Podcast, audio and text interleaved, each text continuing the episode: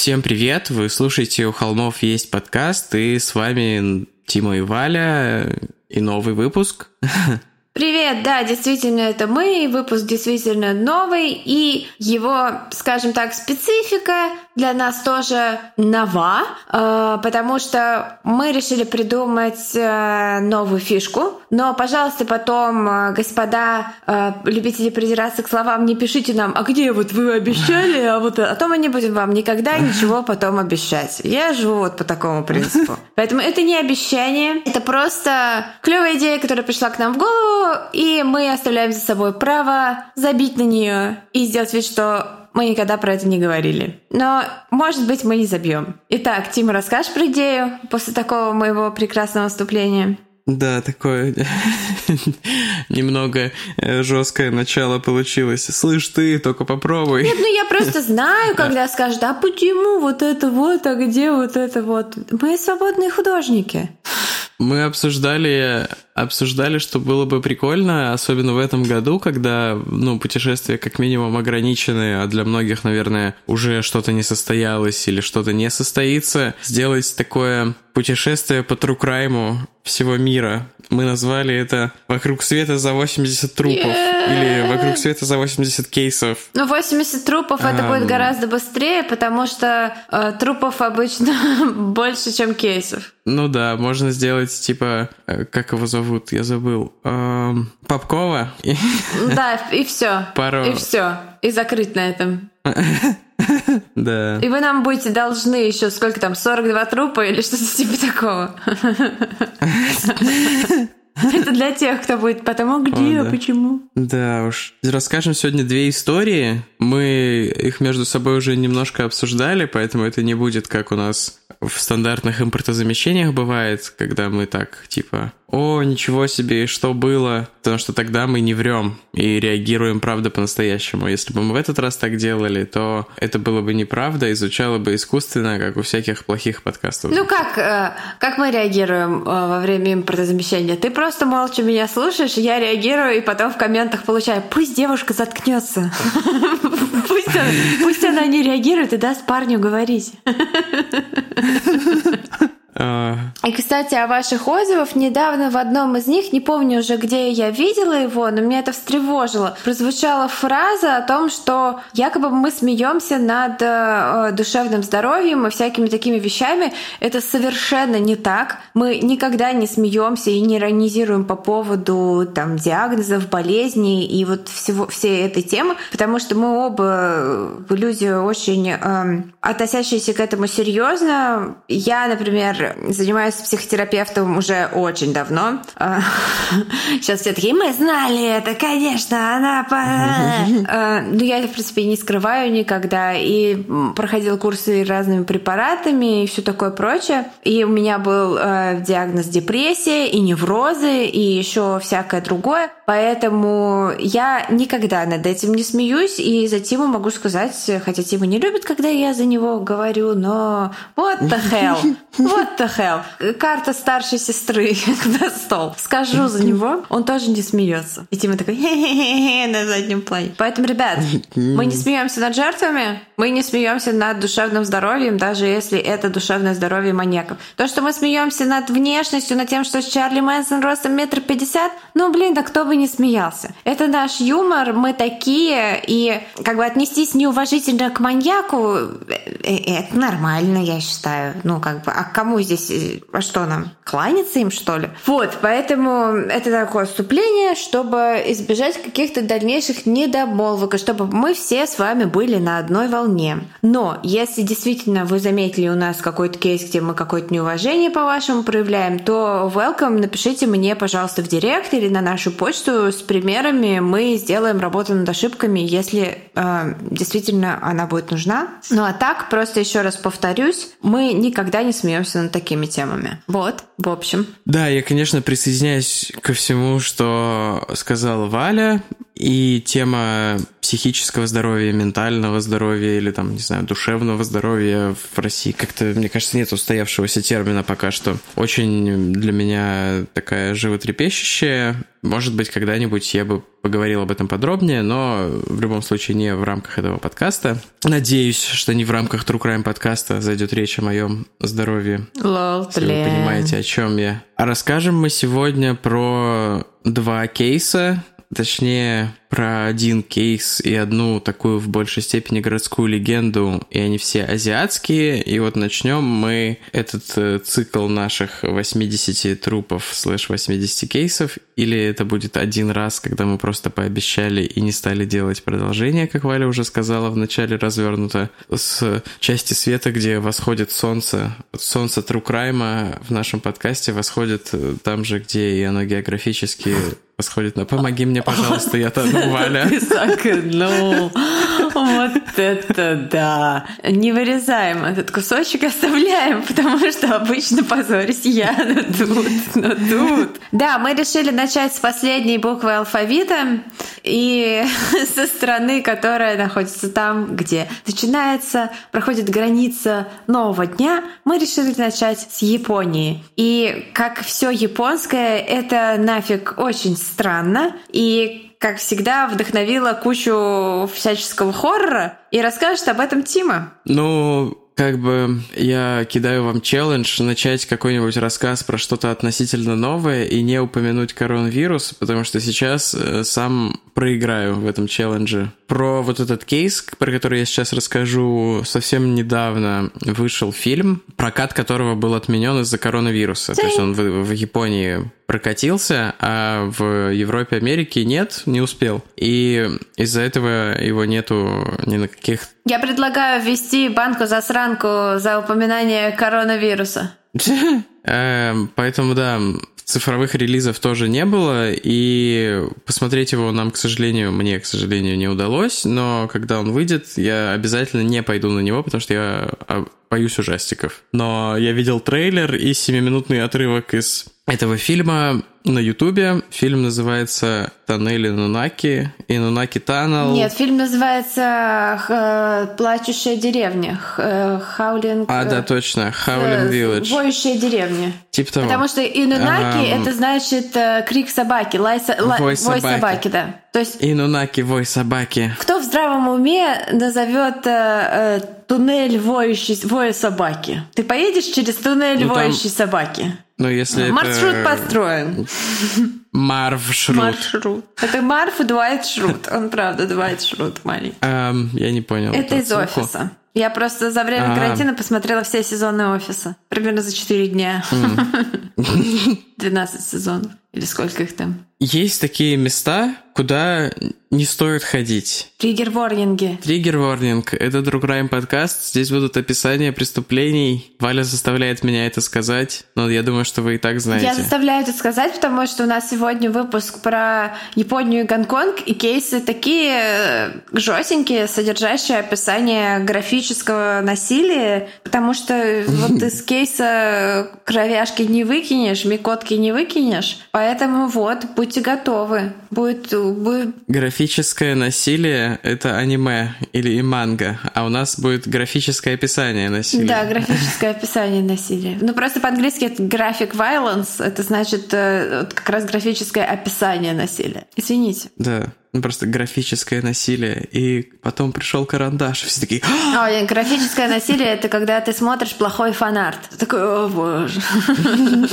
Так вот, есть такие места, куда лучше не ходить. Нам присылают много историй про подобное в наших э, специальных выпусках, которые мы теперь называем истории слушателей, как вы могли заметить. Заброшенный дом, страшный лес, э, стройка с страшным дедом, квартира, похожая на лабиринт, куда нельзя входить, если ты сантехник. Но это все, конечно, меркнет и бледнеет по сравнению с тем, на что богата Япония. Я думаю, что все слышали про лес самоубийц после скандала с этим уебком Логаном Полом. Кто-то даже, наверное, видел фильм с этой девочкой Натали Дормер. из э, «Игры престолов». Да, э, как ее звали? Королева Рос в «Игре престолов». Не точно Натали Дормер. Он был снят про этот лес, типа э, отчасти американизированная версия, насколько я понимаю. А также есть туннель, проложенный через центр горы, выезжая из которого на лобовом стекле вашей машины останутся отпечатки пальцев снаружи. А еще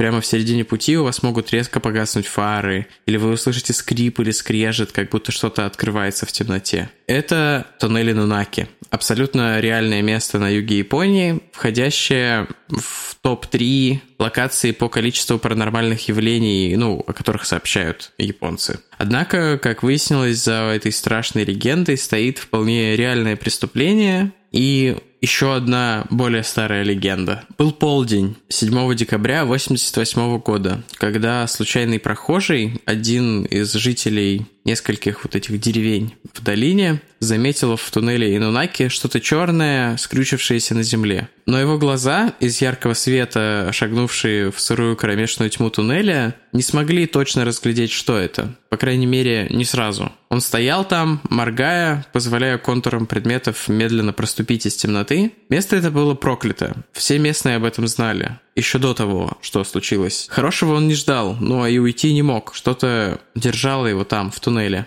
Наконец он смог разглядеть ноги, обутые в обгоревшие ботинки, а выше — скорчившийся в немом крике рот на черном обгоревшем лице. У Мияма Каичи было 20 лет. Он работал на заводе и вел тихую, скромную жизнь. Он приезжал на работу к началу смены, уезжал по звонку. У него не было врагов, впрочем, как и близких друзей. Никто даже не заметил, когда он просто взял и исчез. Когда полиция глядела на его тело, скорчившееся на полу этого проклятого туннеля, сгоревшее до черноты, они решили, что кто-то облил его бензином, возможно, еще живого. Позднее экспертиза покажет, что именно так и случилось. Вот как развивались события. Это наша драматизация, основанная на фактах дела, которое удалось раскопать, но сразу скажу, что ну, японский мы не знаем, хотя Валя учила японский да. какое-то время. Сейчас все такие, отписка. Сказала, что меня зовут Валя. Я понял. Я эм, как-то раз, я много раз, ладно, много раз вступал в споры, что правильный способ смотреть аниме это по-японски э, с английскими субтитрами. Все остальные способы смотреть аниме не православные. С кем ты вступал в эти споры? Не со мной. Не с тобой, с моим знакомым анимешником а. и со случайными людьми. На улице. Эм, Извините, да, да. да, да. ты звонил в дверь людям и говорил, давайте поговорим про аниме. Так вот, эм, Поскольку источников, э, таких первоисточников, э, доступных для нас нет, мы нашли несколько англоязычных источников с пересказами и не претендуем на то, что все было именно так, как мы рассказываем. Это наша драматизация тех фактов, которые известны широкому кругу лиц, в смысле, которые были опубликованы полицией. В день, который станет для него последним, Умияма возвращался домой на своей маленькой старой машине по петляющей горной дороге, по направлению к туннелю Инунаки. Он не любил проезжать через это место. Его пугали легенды о деревне, которую затопили вместе с упрямыми жителями, которые отказывались покидать родные дома перед строителем дамбы у подножия этой горы. Иногда он тоже слышал странные звуки, идущие как будто бы из центра горы, похожие на вой или плач. А когда он ехал через темный туннель, его обуревало странное чувство, что если он заглянет в зеркало заднего вида, на заднем сидении обязательно будет кто-то сидеть. Поэтому он хотел добраться до дома как можно быстрее. «Черт!» – прошипел себе под нос Сумияма, когда перед ним на темной дороге вдруг зажегся красный свет. «Давай, Валя, скажи по-японски. Озвучивай». Иди нафиг. Э, нет, как же черт по-японски сейчас. Ладно, эм, неважно. Светофор поставили только недавно. Строители, которые рыли неподалеку новый туннель через гору взамен старого, который признали негодным по каким-то техническим причинам, да и в любом случае он был узким, там едва могли разъехаться две машины. Хотя на самом деле все местные знали о том, что с туннелем кроме его узости, не было никаких серьезных проблем. А проблемой были, конечно, призраки горы, которые не хотели никого пускать в свои недры. Умияма не заметил шпану, которая смотрела на него с обочины, скрытая тенями. Он не знал, что у одного из них, самого старшего, 19-летнего парня, всего на год младше самого Умиямы, в голове промелькнула ужасная мысль. Страшная, и, как ему казалось, классная, такая, от которой ладони у молодого гопника сразу вспотели. И он громким, торопливым шепотом, не теряя ни секунды, объяснил своим друзьям, что сейчас они отнимут у незнакомца машину и поедут на ней в поселок знакомиться с девчонками. Нам нужна твоя тачка, и не пытайся тут строить из себя смельчака», произнес парень, стукнув кулаком в стекло водительской двери. «А ну вылезай». Умияма ничего не ответил, только нажал на газ, ровно в тот момент, когда красный свет впереди сменился на зеленый. Его законопослушность не сыграла ему на руку. Гопники налетели на него со всех сторон, кто-то прыгнул на капот, стекло пассажирской двери разлетелось на тысячу осколков, осыпав ему колени. Уже через секунду кто-то тащил его из машины. Развернувшись, Умияма ударил нападавшего. Не целясь, но изо всех сил. В темноте кто-то взвыл от боли. Его схватила еще одна пара рук, выволокла и бросила на землю. Затем, на смену рукам, пришли ноги в ботинках, врезающиеся в живот прямо под ребра и в почки. Он сжался на земле, закрыл лицо, ждал, когда все прекратится, когда им надоест. Но они, кажется, только входили во вкус. Наконец их что-то отвлекло. Звук или шорох в темноте. Парли замерли. Вдалеке среди деревьев мелькнул луч света, кто-то ехал по дороге. Собрав остатки сил, Умияма вскочил и бросился бежать по дороге, размахивая руками. «Помогите, остановитесь!» Его преследователи будто растворились во тьме за его спиной, как будто их и не было. Машина пронеслась мимо Умиямы, даже не притормозив на красный, даже не смерив его одним взглядом. Оставшись в темноте, который разрывал только свет от фар его все еще заведенной машины, он поспешил обратно, пользуясь моментом. Может быть, они и вправду ушли, и ему удастся уехать с этого проклятого места. Он шел медленно. Даже эти несколько шагов приходилось превозмогать боль. Ему под ноги падали черные, блестящие в свете фар капли крови, которая лилась из ран на его лице. До машины оставалось всего пара шагов, когда свет вдруг заслонило что-то черное. Фигуры. Темноту разорвал смех, больше похожий на истошный лай собаки. Мы же говорили тебе не играть в смельчака. Теперь мы убьем тебя. Пытки, которым подвергся Умияма в последние часы своей жизни, были настолько жестокими, что говорить о них по-настоящему страшно. Сначала парни пытались сбросить его в ущелье, но Умияма зацепился за ограждение и сумел удержаться от падения. Изо всех сил он цеплялся за острую металлическую палку и умолял своих обидчиков отпустить его. Один из них, самый младший в группе, которому было на тот момент 16, говорит, что в этот момент он вдруг как будто бы прозрел и увидел, что они делают это с живым человеком. Он предложил 19-летнему лидеру пожалеть Умияму и отпустить его, ведь в темноте он никак не мог хорошо разглядеть их лица но тот отказался. «Мы все теперь связаны тем, что сейчас случится», — сказал вожак, перегибаясь через ограждение и вытягивая Умияма назад. В багажнике машины Умиямы был ящик с инструментами. Из него они использовали почти все до единого для того, чтобы истязать его, избитого и теряющего сознание. Когда он замолчал и перестал шевелиться, они решили, что он наконец умер. Его тело положили в багажник машины и отвезли к дамбе Рикимару, которую построили как раз там, на месте затопленной деревни. Но увидев черную гладкую воду, они испугались. Вдруг тело всплывет. Что тогда они будут делать? Развернувшись на узкой лесной дороге, они поехали назад, к туннелю Инунаки. Как будто что-то тянуло их туда, в это проклятое место. Принести жертву темным духом? Может быть, это они подсознательно хотели сделать. Достав его из машины, они затащили Юмияму в туннель и облили его лицо и голову бензином. Крупными жирными каплями он стекал по его рабочей одежде, впитываясь в нее. Вожак черкнул спичкой. На мгновение их лица озарил свет. В эту секунду Умияма вскочил с земли и бросился напрочь, из туннеля, в лес. Он не мог уйти далеко. Он спрятался позади поваленного дерева, слушал, как парни зовут его, перекрикиваясь в темноте. Как обещают, что оставят его в живых, что отвезут в больницу.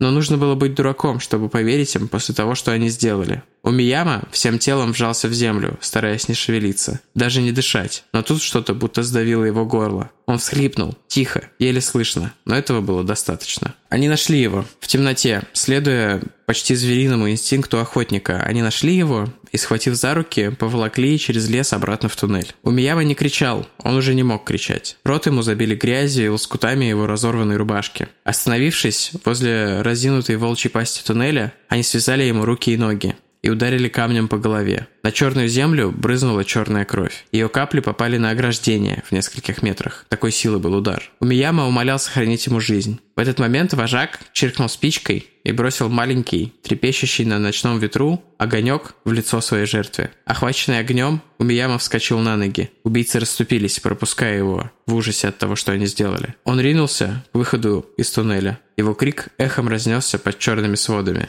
Но туннель Нунаки не отпустил его. Умияма умер прямо у самого выхода, скорчившись на земле. Убийцы сели в его машину и отправились в город Фукуока. Там в баре они хвастались всем подряд. «Мы убили человека, мы сожгли его заживо». Судмедэксперт определил, что Умияма умер от потери крови, Он был жив, пока горел. Его убийцы арестовали в день, когда было найдено тело. Они предстали перед судом в городе Фукуока два года спустя. Их приговорили к пожизненному заключению, несмотря на то, что в Японии до сих пор есть смертная казнь. Вожак подавал на апелляцию. Он утверждал, что и не думал убивать Умияму. Ему отказали. Он и другие убийцы до сих пор сидят в тюрьме. После этого жестокого преступления Оба входа в туннель заложили большими бетонными блоками. Однако, с одной стороны, отчаянные до сих пор могут перелезть через них и забраться внутрь. Таких видео полным-полно на ютубе. Говорят, в туннеле до сих пор иногда слышатся крики Умиямы, а в новом туннеле, построенном чуть ниже по дороге, внезапно гаснут фары посреди пути. Такая вот история. А про фильм я уже вам сказал, что не то чтобы на основе этих событий, но отчасти э, связано с этими событиями снят хоррор-фильм. На самом деле там, ну, конечно, полностью fiction, только сеттинг э, это вот Инунаки деревня, Инунаки туннель. И есть игра, которая вышла в ноябре 2019 года. Вот она пользуется вообще очень большим успехом в Стиме сейчас. Там такой очень простенький, в принципе, хоррор. Э, ты там ходишь и находишь всякие предметы, чтобы посмотреть, что было дальше. Играешь за видеоблогера, который почему-то за, на VHS записывает при этом. Ну, он очень модный просто. Там 2005 год в игре. Ну, неважно. Э, наверное, он не видеоблогер в таком случае даже. Н- непонятно. Ну, в общем, это не, не важно, но игра очень страшная, если не знаешь, что происходит. Э, но, как бы вот, оглядываясь назад, там нет особо скримеров, есть парочка, поэтому они такие, если кто-то не любит игры со скримерами, как я, например, э, можете играть, она без скримеров почти. Обожаю игры со скримерами, обожаю все что угодно со скримерами. Хотела бы жить жизнью со скримерами. Массаж со скримерами.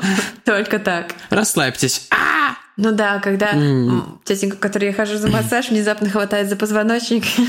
Это именно то, ради чего я живу. Кстати, начала играть в Last of Us 2. Там не скримеры, там слезы, господи, гребаные слезы. Эх.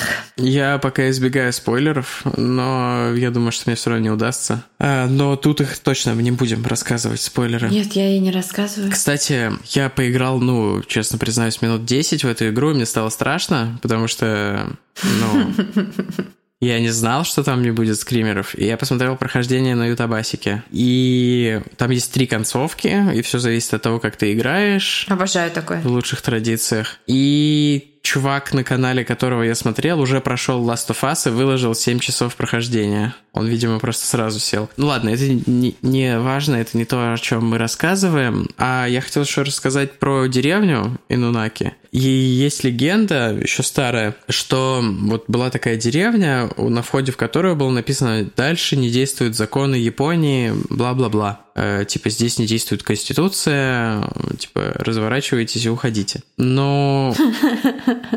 Здесь не действует конституция, разворачивайтесь и уходите. Так вот, и есть тут несколько веток, типа несколько разных версий. Кто-то говорит, что вот это была такая непослушная деревня, которая сказала нам плевать на вашу дамбу, мы не разъедемся. И дамбу построили, и деревню просто затопило со всеми жителями внутри. И вот они присутствуют там, в этой долине, как призраки. И что именно они поселились сначала в старом туннеле, а теперь в новом туннеле. Новый туннель, кстати, длинный и вот такой типа пугающий, а старый туннель, он там, ну, может быть, метров 200. То есть там, когда смотришь из одного пролета, видно... Свет в конце туннеля. Его конец с другой стороны. И благодаря этой игре он, кстати, стал очень таким популярным местом для туристов, странных крип крипотуристов. И там раньше было чисто внутри, а сейчас там куча мусора, какие-то мягкие игрушки грязные, испачканные краской, куча граффити и всего такого. Вот. А насчет деревни вторая версия, что это такая типа затерянная там в лесах э, этой префектуры деревня, куда можно по каким-то таким туннелям и боковым ответвлениям прийти, и что они отрезаны от цивилизации уже несколько столетий, что у них там все осталось вот на том уровне цивилизации, и что там все занялись каннибализмом, потому что еды не хватает, и там типа кровосмесительные браки, и ты туда попадаешь, и если там призраки тебя не замочат, то замочат люди. Это похоже на республику Кипр, где я живу. Ой. Такое вот место есть в Японии, и оно будоражит до мурашек. Хотя, правда, за вот время подготовки я уже попривык и такой мех. Но история вот с этим чуваком, которого сожгли, она, конечно, ужасная и ужасающая, и вот э, как к ней привык ужасная и ужасающая. Мой словарный запас так богат, что богатство моего словарного запаса очень богато описывает его богатство. Нет, эта история ужасная, и да, к ней привыкнуть невозможно. Это какое-то такое вот подростковое насилие, видимо, какая-то тема месяца у нас, не знаю. Да, тема прошлого месяца, потому что этот выпуск выйдет уже в июле. Я не сказал календарного. Шах и мат. Да. Это была Япония, прекрасная, знакомая по фильму «Звонок», «Проклятие» и прочим прелестям Японии. Кстати, если вы интересуетесь Японией, 115 раз рекомендую вам книгу Пожиратели тьмы. Всегда забываю имя ее автора, но если вы просто введете в, там, в поисковике Пожиратели тьмы, она выйдет, вылезет сразу, она есть на русском языке. Книга потрясающая. Это одновременно и true crime, и такой экскурс в определенные аспекты э, японской культуры и истории, написанная корреспондентом, если я не ошибаюсь, Times э, в Японии. Очень-очень интересный кейс. Только, только не читайте аннотацию на обложке и вот аннотацию аннотацию, просто доверьтесь мне, не читайте аннотации на книжке и вот что пишут в интернет-магазинах, потому что они содержат, содержат массивный спойлер, который просто, ну, мне кажется, это просто безответственно публиковать на обложке книги такой спойлер, но это случилось, но книга от этого нисколько не теряет, поэтому вот, пожалуйста, рекомендация. А моя история будет сегодня происходить в Гонконге. И вот здесь я еще раз скажу, хоть Тима и э, уже предупредила вас о триггер-ворнинга, хоть и сделала это в достаточно такой манере, типа, а, ну триггер-ворнинги. Я хочу сказать, триггер-ворнинги. Вот потом не жалуйтесь, потому что я расскажу сегодня вам про убийство Hello Kitty. Это... Я представил, как ты поешь на мотив синий-синий иней, триггер, триггер. Триггер. Да, да, да. Но Hello Kitty имеется в виду, что не мультипликационную кошечку убивают, а убивают настоящего человека. Просто достаточно известный кейс. И те, кто знает хотя бы пару слов о нем, уже такие о-о. Итак, май 1999 год, Гонконг. На улице душно, небо низкое, затянутое облаками, которые медленно ползут, цепляясь за крыши многоэтажек. По радио сказали, что угрозы тайфуна. Впрочем, для сезона это обычное дело. В полицейском участке Цим Шацуи жарко и людно. Под потолком стрекочут бесполезные вентиляторы, гоняя туда-сюда влажный от пота спертый воздух, раздувая на столах стопки рапортов и ориентировок. Это один из таких дней, когда сколько раз не смотришь на часы, стрелки еще не доползли даже до полудня. Никто не замечает, когда сквозь толпу на входе просачивается хрупкая девочка, лет 12 на вид, бледная и испуганная. Никто не пытается ее остановить, когда она заходит в кабинет, где сидят два офицера, которые отвечают за тяжкие преступления. Оба они уткнулись в свои компьютеры,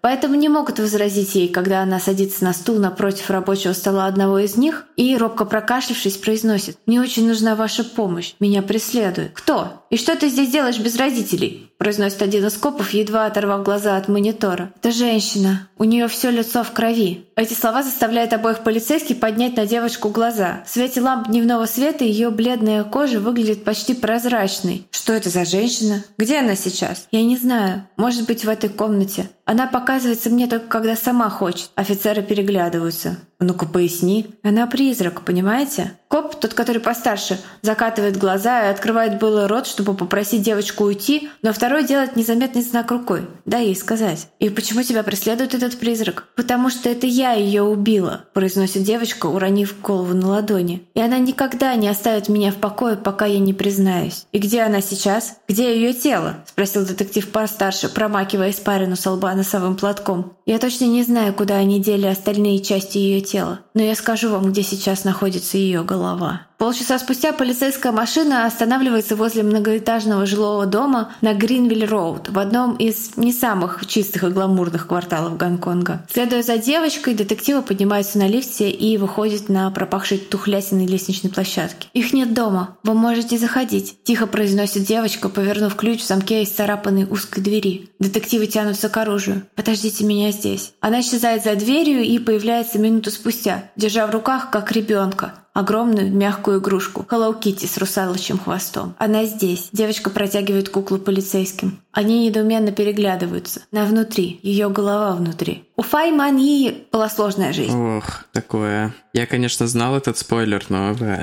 Фу-фу-фу. Очень мурашечная подача. Очень что? Ну, мурашечная подача такая прям, о, блин. Я прям представлял такой странно снятый со странного угла, как Oldboy, такой э, VHS э, фильм, ну, по да. твоим словам. Ну да, действительно странно снятый фильм. Кстати, по этой истории сняли фильм, он называется «Человеческая свиная отбивная». Да, Human Pork Chop. Я попытался поискать, но не нашел в интернете. Мне кажется, он с каким-то жестким рейтингом. Я думаю, что слава богу, что не нашел. Она была совсем еще ребенком, когда родители сдали ее в приют для девочек-сирот Ма Таувай. Неизвестно, сдали они ее, потому что она была им не нужна, или потому что они просто не могли из-за крайней бедности ее содержать. Этой информации у меня нет. Когда ей исполнилось 16 лет, ее больше не могли держать там, и девочка оказалась на улице без денег, родственников и каких-либо возможностей. Вскоре она открыла для себя единственный заработок, на который могла рассчитывать. Она стала уличной проституткой. Жизнь, вот такая вот жизнь на улице, наградила ее, конечно же, очень скоро дурной привычкой, пристрастием к наркотикам, а именно к кристалл мету. Эту зависимость нужно было питать и питать постоянно, и Фан Маи начала воровать по мелочи у клиентов. Кошельки, запонки, все, что попадалось ей под руку. В 96 году она устроилась на работу танцовщицей в караоке-клуб. Там она познакомилась со своим мужем, таким же нищим наркоманом, как и она сама. Но хотя бы у него была крыша над головой. Два года спустя у них родился ребенок мальчик. Фан Маи познакомился со своим убийцей в 97 году, когда работала в борделе «Вилла любви» в Ковлуне. Этого человека звали Чак Манлок. Ему было 34 года. Он был красивым и богатым мафиози из Триады. Триада — это китайская мафия. Я знаю, что у нас есть слушатели из Китая. Если у вас есть какая-то информация по поводу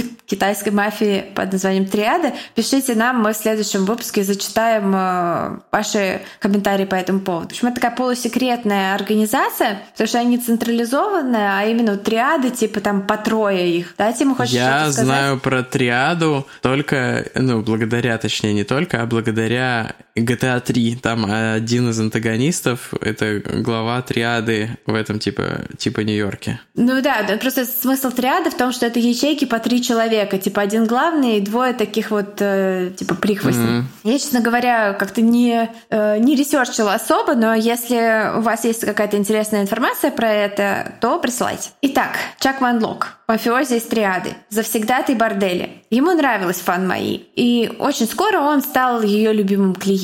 Бывало, он выкупал ее на целые ночи, которые она, они проводили, раскуривая вместе мед и занимаясь сексом. То есть у них были схожие, так сказать, интересы. Никто не знает и уже никогда не узнает, что двигало Фан Маи, когда во время одной из таких ночей она украла кошелек Чак Манлока, в котором было 4000 гонконгских долларов, это примерно 600-700 евро. Эта ошибка стоила ей жизни. Очень скоро она поняла, что последствия ее поступка не пройдут для нее даром. На коленях она обратилась к мужчине, возвращая ему бумажник и дополнительные 6 тысяч гонконгских долларов за вот этот ущерб, который она ему причинила, все ее сбережения на тот момент. Все это она ему принесла, чтобы уберечь себя от гнева его. Но ему этого было мало. Он потребовал от нее дополнительные проценты. Хотя непонятно, он даже вообще обнаружил ли пропажу кошелька, там про эту историю умалчивает. 17 марта 1999 года Чан приказал двум своим подчиненным привести к нему Фан Маи. Они привезли ее в квартиру на Гренвилл-Роуд, где жила 13-летняя любовница одного из них, как раз-таки вот любившая Hello. Kitty. В другой комнате, в соседней со спальней девочки, они поставили кровать и положили на нее Фан Маи. Она должна была работать проституткой, пока не выплатит долг Чану. Но только он все время менял сумму, ему все казалось мало, и свою ярость за то, что она украла у него бумажник и вот унизила его таким образом. Чан срывал прямо на ней, избивая ее снова и снова, пока лицо и тело Фан Маи не стало выглядеть так, что ни один мужчина не захотел бы прикоснуться к ней, разве кроме только, собственно, Чана и двух его подельников и 13-летней любовницы, которые насиловали свою пленницу снова и снова. В перерывах между атаками на Фан все четверо уходили в другую комнату и играли там видеоигры и курили мед. Когда им наскучило бить ее руками, они стали использовать разные предметы, все, что попадалось в ход под руку в квартире.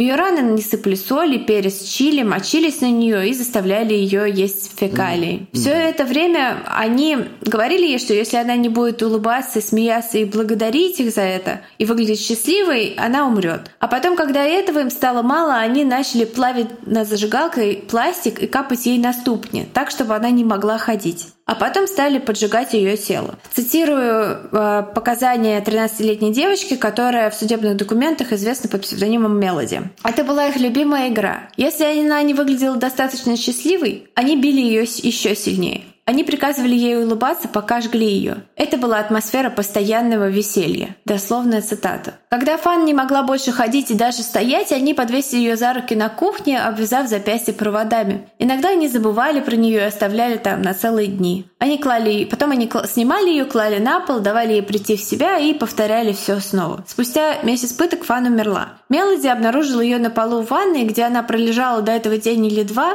а ее мучители просто переступали через нее, когда им нужно было там воспользоваться туалетом или, не знаю, принять душ. А потом они снова удалялись курить мед и играть в видеоигры. А когда стало понятно, что Фан мертва, мужчины начали ругаться над ее трупом, решая, что им делать. Но в итоге они договорились пойти в торговый центр и поиграть в игровые автоматы, чтобы разрядить обстановку. Вернувшись после ужина в фастфуде и развлечений, они просто легли спать, а она все так же там лежала. На следующий день приехал Чан. Он был очень зол, что Фан сломалась и больше с ней нельзя было играть и забавляться. Нужно было уничтожить ее, приказал он своим прихвостням. Они положили тело Фан в ванную и распилили ее. Чан отрубил ей голову и положил ее в пакете в холодильник, пока остальные срезали ее мясо с костей. Ночью Чан разбудил Мелоди, когда пришел в ней комнату с пакетом вонючей кровавой массы. Это были органы Фан. Он приказал девочке сварить их на кухне, чтобы они перестали вонять. Один из его подчиненных и Мелоди варили части тела Фан на плите,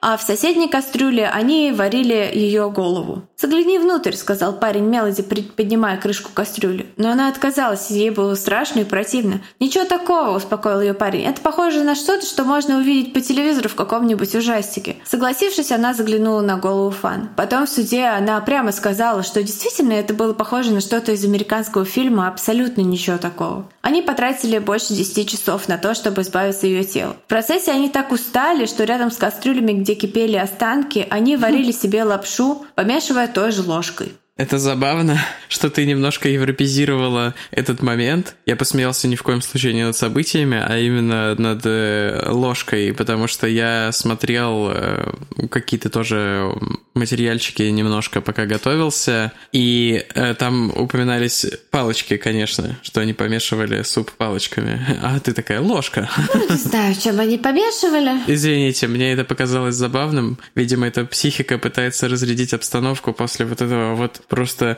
до дрожи омерзительного рассказа. Ну да, ну да. Ну, факт в том, что они помешивали одним и тем же предметом Посудой, понятно, да. кухонного обихода в кастрюлю, где варился череп и свою еду. Когда голова Фан доварилась до такого состояния, что от нее остался только гладкий белый череп, они вытащили его из воды и поместили внутрь куклы, собственно, Hello Kitty с хвостом русалки, которую так любила Мелоди. Фотография этой куклы в больших количествах есть в интернете. Одну из них мы при присовокупим к посту. Там нет никаких, скажем так, графичных деталей, только сама кукла. Вот с этого момента, когда череп Фан поместили внутрь любимой игрушки Мелоди, Фан и стала приходить к ней. Сначала во сне, а потом наяву, тянула к ней свои окровавленные руки, говорила с ней своим беззубым ртом, призывала ее пойти в полицию и рассказать все. Это длилось месяц. Мелоди решилась, лишилась сна и начала бояться оставаться одной, а потом все-таки решилась, что пойти в полицию надо, рассказать им все необходимо. В квартире на Гренвилл Роуд нашлись не только голова Фэн, но и холодильник, полный ее органов и другие улики, свидетельствующие о том, что это произошло на самом деле. Однако показаний девочки и найденного в квартире оказалось недостаточно. Влиятельный Чан и его адвокаты убедили суд в том, что Фан Маи умерла от передозировки наркотиками и они просто психанули и избавились от тела просто от страха. Тем не менее, все трое мужчин получили пожизненное, но, правда, с правом на УДО через 20 лет. Кто знает, может быть, они уже на свободе, потому что в прошлом году как раз вот эти 20 лет стекли, и я не нашла информацию о том, эм, освободились они или нет. А в доме, где э, пытали и убили Фан, произвели обряд очищения, но ее тень и кровавые следы еще долго потом видели на лестничных площадках и в лифте здания. Конечно, никто не хотел там жить. Несколько лет назад его снесли, и на этом месте построили лакшери-отель, потому что в райончик пришла джентрификация, и из такого трешового места, как я понимаю, он стал хорошим. Хотя я никогда не была в Гонконге, если у нас там есть слушатели, расскажите нам про это место, как там, как там это выглядит, может, не знаю, пришлите фотку отеля.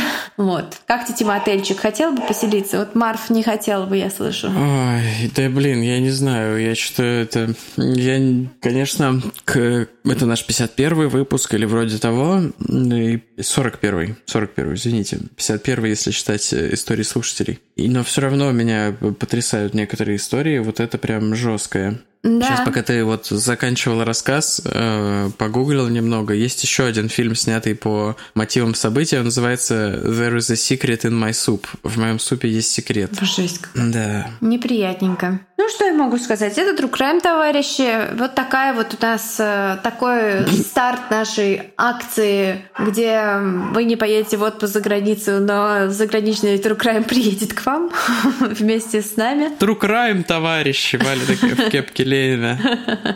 Эм. Блин, True Crime товарищи — это нормальные, нормальные названия для подкаста. Если, э, типа, три друга записывают э, True Crime, особенно советский, то так и True Crime товарищи. Вот это неплохое альтернативное название. Когда-нибудь сделаем свой подкаст-нетворк, и найдутся какие-нибудь классные ребята, с которыми мы можем сделать э, чи- чисто импортзамовский проект и назвать его True Crime товарищи. Так что если вы используете True Crime товарищи, мы знаем, что вы украли название у нас. Вот здесь сейчас.